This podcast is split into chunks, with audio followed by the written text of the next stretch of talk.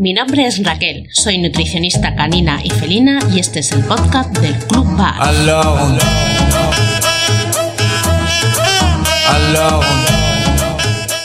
Capítulo 3. ¿Qué son los piensos?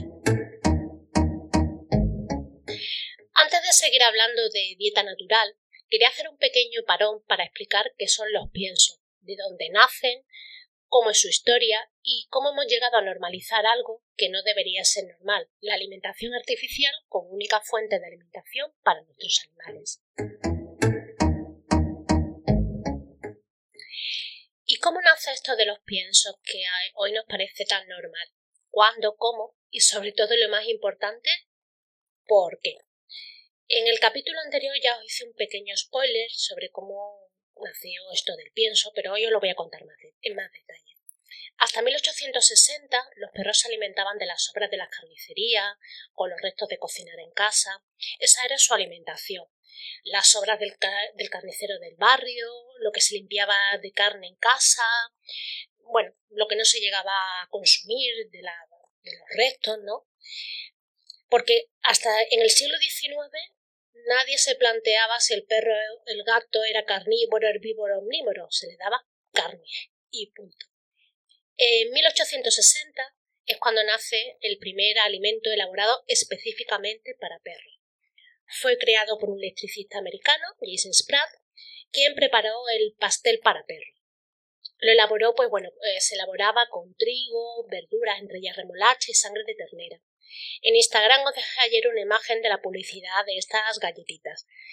Su inspiración para este producto vino pues cuando observó que los marineros cuando llegaban a tierra lanzaban unas galletitas que llevaban en el barco para poder unas galletitas saladas para poder alimentarse sin que se sin que se pusieran malas y que los perros callejeros pues se lo comían tan a gustito. Entonces a él pues bueno se le encendió la lucecita y fabricó, creó el primer producto que se elaboraba para mascotas, para perros exactamente. Es la, eh, la Sprat Patent Meat Fibrin Dog Case. El plan original de James Spratt era bajar viajar desde Cincinnati, Ohio, desde, su ciudad natal, a Gran Bretaña para poner un negocio de venta de pararrayo. Pero finalmente fundó su empresa en Londres de alimentos manufacturados para mascotas, la primera en el mundo. Estas galletitas al principio era un alimento totalmente snob, solamente lo utilizaban los gentlemen, los lords ingleses, pues para su, pues los perros de caza, o sea, era algo totalmente, no era algo para todo el público, para todo el mundo. Una nota curiosa, eh, la empresa de Spratt fue la primera empresa que puso una valla publicitaria en el centro de Londres. Para lo que veáis, bueno, todo un empresario un visionario. Otras empresas siguieron el ejemplo de Spratt y los alimentos para perros horneados con cereales ya entraron en juego en el mercado de alimentos para mascotas. Este mercado, que anteriormente estaba dominado por carniceros, y ahora de repente pues teníamos unos productos, unos productos que venían en unas cajitas y que se tenían que preparar, principalmente eran pues como los preparados de bizcocho que conocemos, que la ama de casa tenía que preparar y hornear. Pero es cuando ya todo cambió.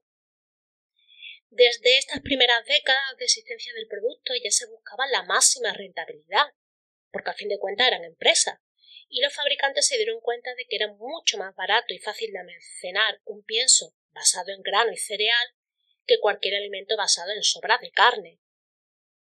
Esto hace que se empiece a cambiar el tipo de dieta en la que se basaba la alimentación de nuestros animales, de lo que realmente necesitaba. Se pasó a un estándar industrializado, marcado por el máximo beneficio posible a costa de lo que fuera, incluso, vamos a decirlo así, de engañar al consumidor.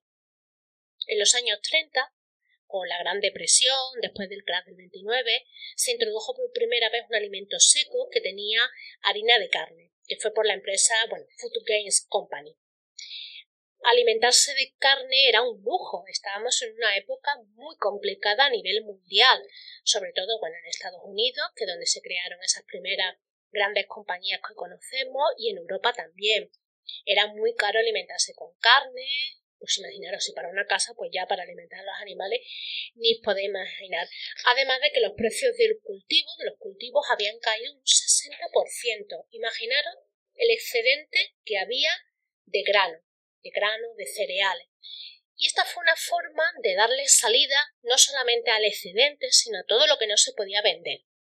Empresas americanas como Nabisco, Quaker Oats, eh, General Food vieron una gran oportunidad en el mercado de alimentos para mascotas que en ese momento estaba totalmente emergente y representaba una gran oportunidad de comercializar tanto esos subproductos que hasta ahora no se podía dar salida como minimizar las pérdidas que en ese momento se estaban produciendo. Recordad un 60% en la caída del precio.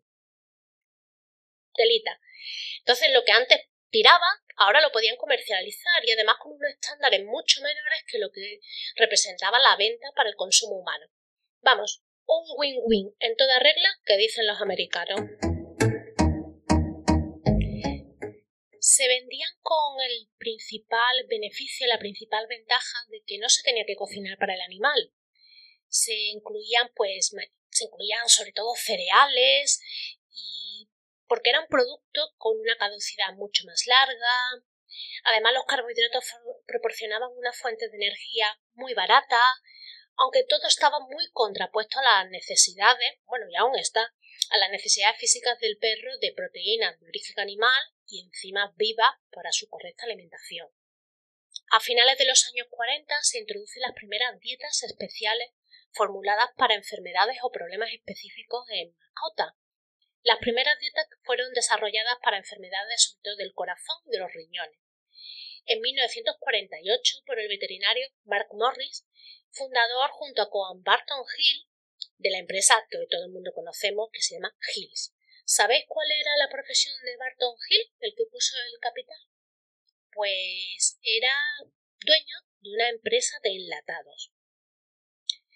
La compañía Purina rápidamente le siguió los pasos a Hill y además, bueno, en 1950 fueron los inventores, vamos a decirlo así, de la patente del extrusionado, que fue ya el gran punto de inflexión en la alimentación para mascota. Fueron los que inventaron todo este proceso por el cual la mayoría de los piensos hoy se fabrican. Para que solamente un inciso, la máquina del extrusionado se inventó en 1950, es decir, los piensos, la mayoría de los piensos modernos, que son extrusionados, comenzaron a comercializarse hace 72 años. A esto le unimos el tiempo que tardaban en introducirse, que estamos hablando del mercado americano, que en España llegaban más tarde, pues realmente estamos hablando de que los piensos extrusionados, tal y como los conocemos, pueden llevar aproximadamente unos 50 años siendo comercializados. Y no toda la vida, como algunos nos dicen, ¿no? De no, si los perros llevan comiendo pienso toda la vida, los gatos comen pienso de toda la vida. No. Haciendo cuenta generosa, podemos decir que unos 50 años, no más.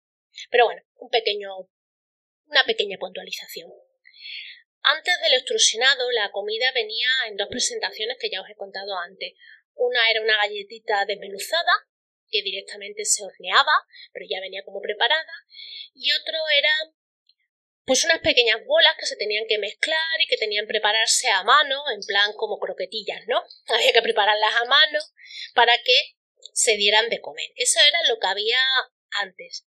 Con el proceso de extrusión que consiste, por si no lo sabéis, es en combinar y cocinar todos los ingredientes sometiendo la temperatura para, que para conseguir una forma líquida. Luego, mecánicamente, son pisados por la máquina de extrusión y que lo que hace es expandir el trozo de la comida y que luego se vuelve a hornear. Más o menos. Luego, estos trozos de comida para perros son mucho más largos, más livianos, comparado con las pequeñas bolas y da una apariencia de que se le daba más de comer a tu perro por menos dinero. Es decir, es una bola seca, expandida, donde tú tienes la sensación de que estás llenando ese bol de comida cuando realmente tiene un proceso que es el que hace darle esa forma más grande, por decirlo así, de alguna manera. tenéis que tener en cuenta que, como os he dicho antes, que para crear esa masa se necesita llevar todos los ingredientes a temperaturas de unos 140 grados. No está muy claro exactamente la temperatura porque la patente del extrusionado ha ido variando con los años y no es algo que se diga abiertamente a qué temperatura. Pero bueno, conociendo un poco la física de los alimentos, mínimo se necesita entre 120 y 140 grados para poder llevar los ingredientes típicos de un pienso a ese estado líquido. Pero además hay una cosa bastante curiosa, vamos a decir, y es que para crear esa masa, esa masa que se prensa y que se le da forma, se necesita sobre un 40% de almidón, es decir, de fuente de carbohidratos ricos en almidones, cereales, arroz, patata, etc. O sea que, ojo al dato. Sigo. Ya con las dietas especiales, hoy en día ahora mismo hay más de 20 patentes diferentes de, retas, de dietas especiales. Digo patentes porque además están registradas y formuladas y están con una marca que no se pueden copiar, bajo secreto industrial, etc. Vamos, por la salud, desde luego que no. Solamente los veterinarios podían ofrecer ese tipo de productos de prescripción dietética. Es una forma de que la introducción de estas dietas especiales proyectaban una imagen de que la nutrición de nuestras mascotas era algo muy complejo. Es decir, se intentó, se intentó, cambiar la visión de ser algo sencillo, fácil, que cualquiera podía hacer en su casa, coger las obras de la carnicería, las obras de su alimentación. Se proyectaba la imagen de que era algo complicado, que se necesitaba una formación especial, que no cualquiera podía hacerlo y que se debe hacer siempre bajo unas prescripciones. Bueno, era una forma también tácita, era una forma de que se introdujese la venta de estos tipos de productos a través de un canal específico que antes no estaba, que era el canal de las clínicas veterinarias. A ver, yo no creo que un veterinario no deba aconsejar sobre la mejor alimentación, y más en el caso de patologías y teniendo en cuenta que la carrera de veterinaria hoy en día no tiene mucha formación específica en nutrición, en nutrición de animales, de pequeños animales, de animales doméstico. Pero, claro, una cosa es marcar ciertas directrices, dar cierta información al propietario sobre la mejor alimentación y otra cosa es marcar que lo único que debe comer es un ultraprocesado no comida real. Ahí ya empezaríamos a discutir. Pero bueno, esto lo dejamos para otro, otro capítulo. En 1960, como veis ya nos estamos acercando a la actualidad, los fabricantes de alimentos, de alimentos para mascotas, afirmaban que sus productos ofrecían muy buena calidad porque utilizaban el desecho de los cereales y de las carnes que no se dirigían para el consumo humano. Veamos, no tiene mucha lógica, pero oye, colaba. Era una forma de decir, no, no, es que esto va para los humanos, pero como no lo consumimos nosotros, lo llevamos a los animales rebuscado, pero bueno, es marketing. Reconocían que la carne fresca, las verduras eran los mejores alimentos, pero igualmente daban pie, argumentaban que se podían alimentar de una forma mucho más barata utilizando pues esos desechos que no se utilizaban en las fábricas para el consumo humano y con eso nuestros perros, nuestros gatos podían seguir estando, podían estar sanos. Un win-win los operarios de los molinos, de las de las grandes plantaciones, de las grandes cosechas, continuaban teniendo un buen mercado para sus subproductos de cereales y demás, y los mataderos también encontraban una forma de que todos esos productos inútiles que antes desechaban ya tenían una salida. Todo, aquí todo el mundo ganaba, menos los perros y los gatos. En 1964, en Estados Unidos se creó eh, bueno, el Pet Food Institute, que es el, bueno, un instituto que se creó en Estados Unidos para fomentar lo que es la alimentación procesada y pues de todos los peligros que tenía la comida casera, ¿no? De qué, peligros podía tener dar alimentar a tus animales con comida casera, con bueno, desechos decían ellos.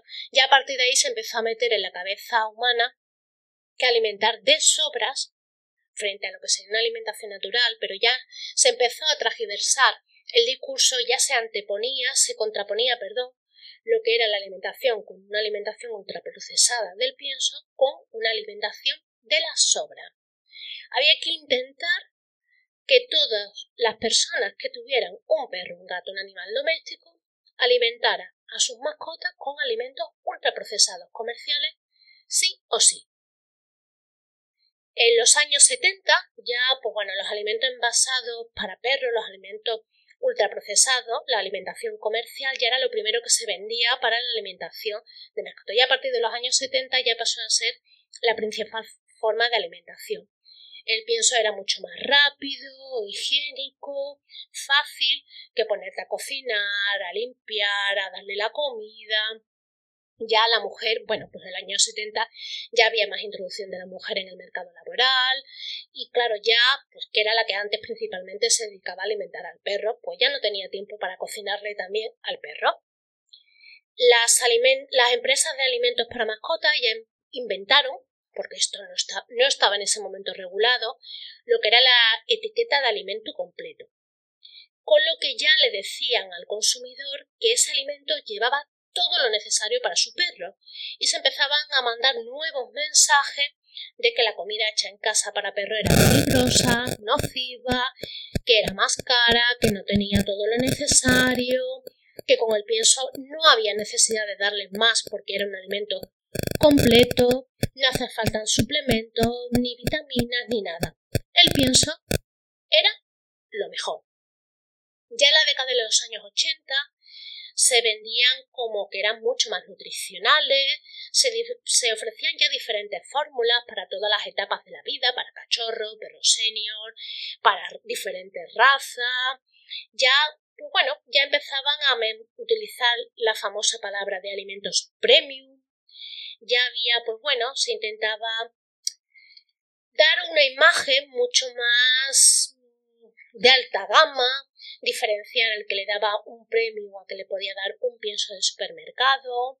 Ya había ahí un poquito, se empezaba un poquito a diferenciar calidades dentro de los alimentos procesados, aunque todos al final tenían muchos carbohidratos, muchos cereales, poco contenido en carne, subproductos, etcétera, etcétera.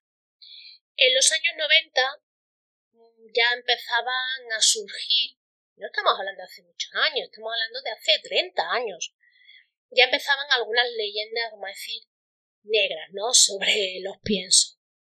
Ya, pues bueno, a partir de los años 90 ya hubo una corriente más por cuidarse, por comer bien, una corriente más fit, y ya uno pues era más consciente de lo que comía y la importancia que ello tenía en su vida. Y se empezaron también a interesar por las dietas de los animales. Era algo tímido, pero bueno, empezaba.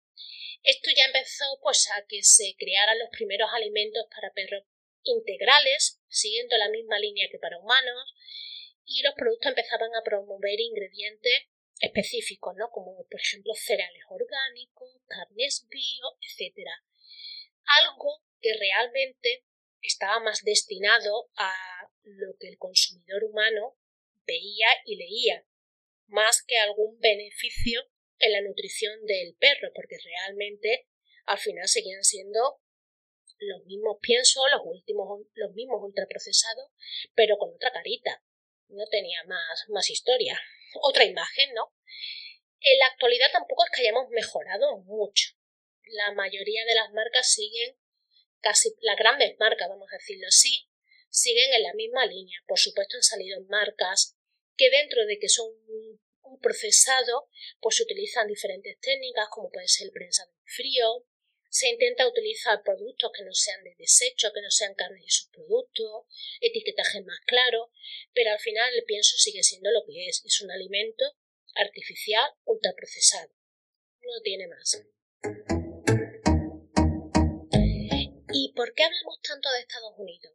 Pues porque muchas de las marcas que se comercializan en Europa pertenecen a filiales o a corporaciones gigantes, multinacionales, internacionales, gigantes. Por ejemplo, Nestlé Purina, que ahora se llama, bueno, Nestlé Purina Pet tiene, incluye empresas como Fancy Feast, Alpo, Frisky, Middown, Show, Cat Show, Puppy Show, Kid Show, bueno, ProPlan, un montón. Eh, dietas purina veterinaria, tremendo. Del Monte, Hayes, los del ketchup, tienen, pues por ejemplo, Kibbles, New Mix, Skippy, eh, Pedigree, eh, bueno, un montón de, de empresas, de empresas. Affinity Pet Care, que pertenece al grupo español Agroliment, que incluye también a Notorious Verity, que ahora, por cierto, ha cambiado, pero bueno. Eh, Royal Canin pertenece al grupo americano Mars, sí, al de la chocolatina, y que incluye, por ejemplo, también a Pedigree, Whiskas, Nutro, Greenies, los palitos estos verdes para los dientes, César, Ian, Secanova, luego, por ejemplo, Colgate Palmolive, el de las pastas de dientes de los, de los geles, compró Hills, que ahora se llama Hills Science Did y que también incluye pues las marcas de prescripción, que son una línea aparte, y Natural Press. vamos a ver, desde el punto de vista empresarial, los alimentos para mascotas encajan perfectamente dentro de los grupos de alimentación para humanos. Es una forma de dar salida a todos esos productos que no pueden llegar a la cadena de consumo humano o que de alguna manera tienen una categoría diferente o que ni siquiera pueden ser consumidos por humanos. Por lo tanto, es una forma de que no se pierda nada en la cadena. Todos ganan aquí. ¿Y sabéis cuánto dinero mueve el mercado de la alimentación para mascotas?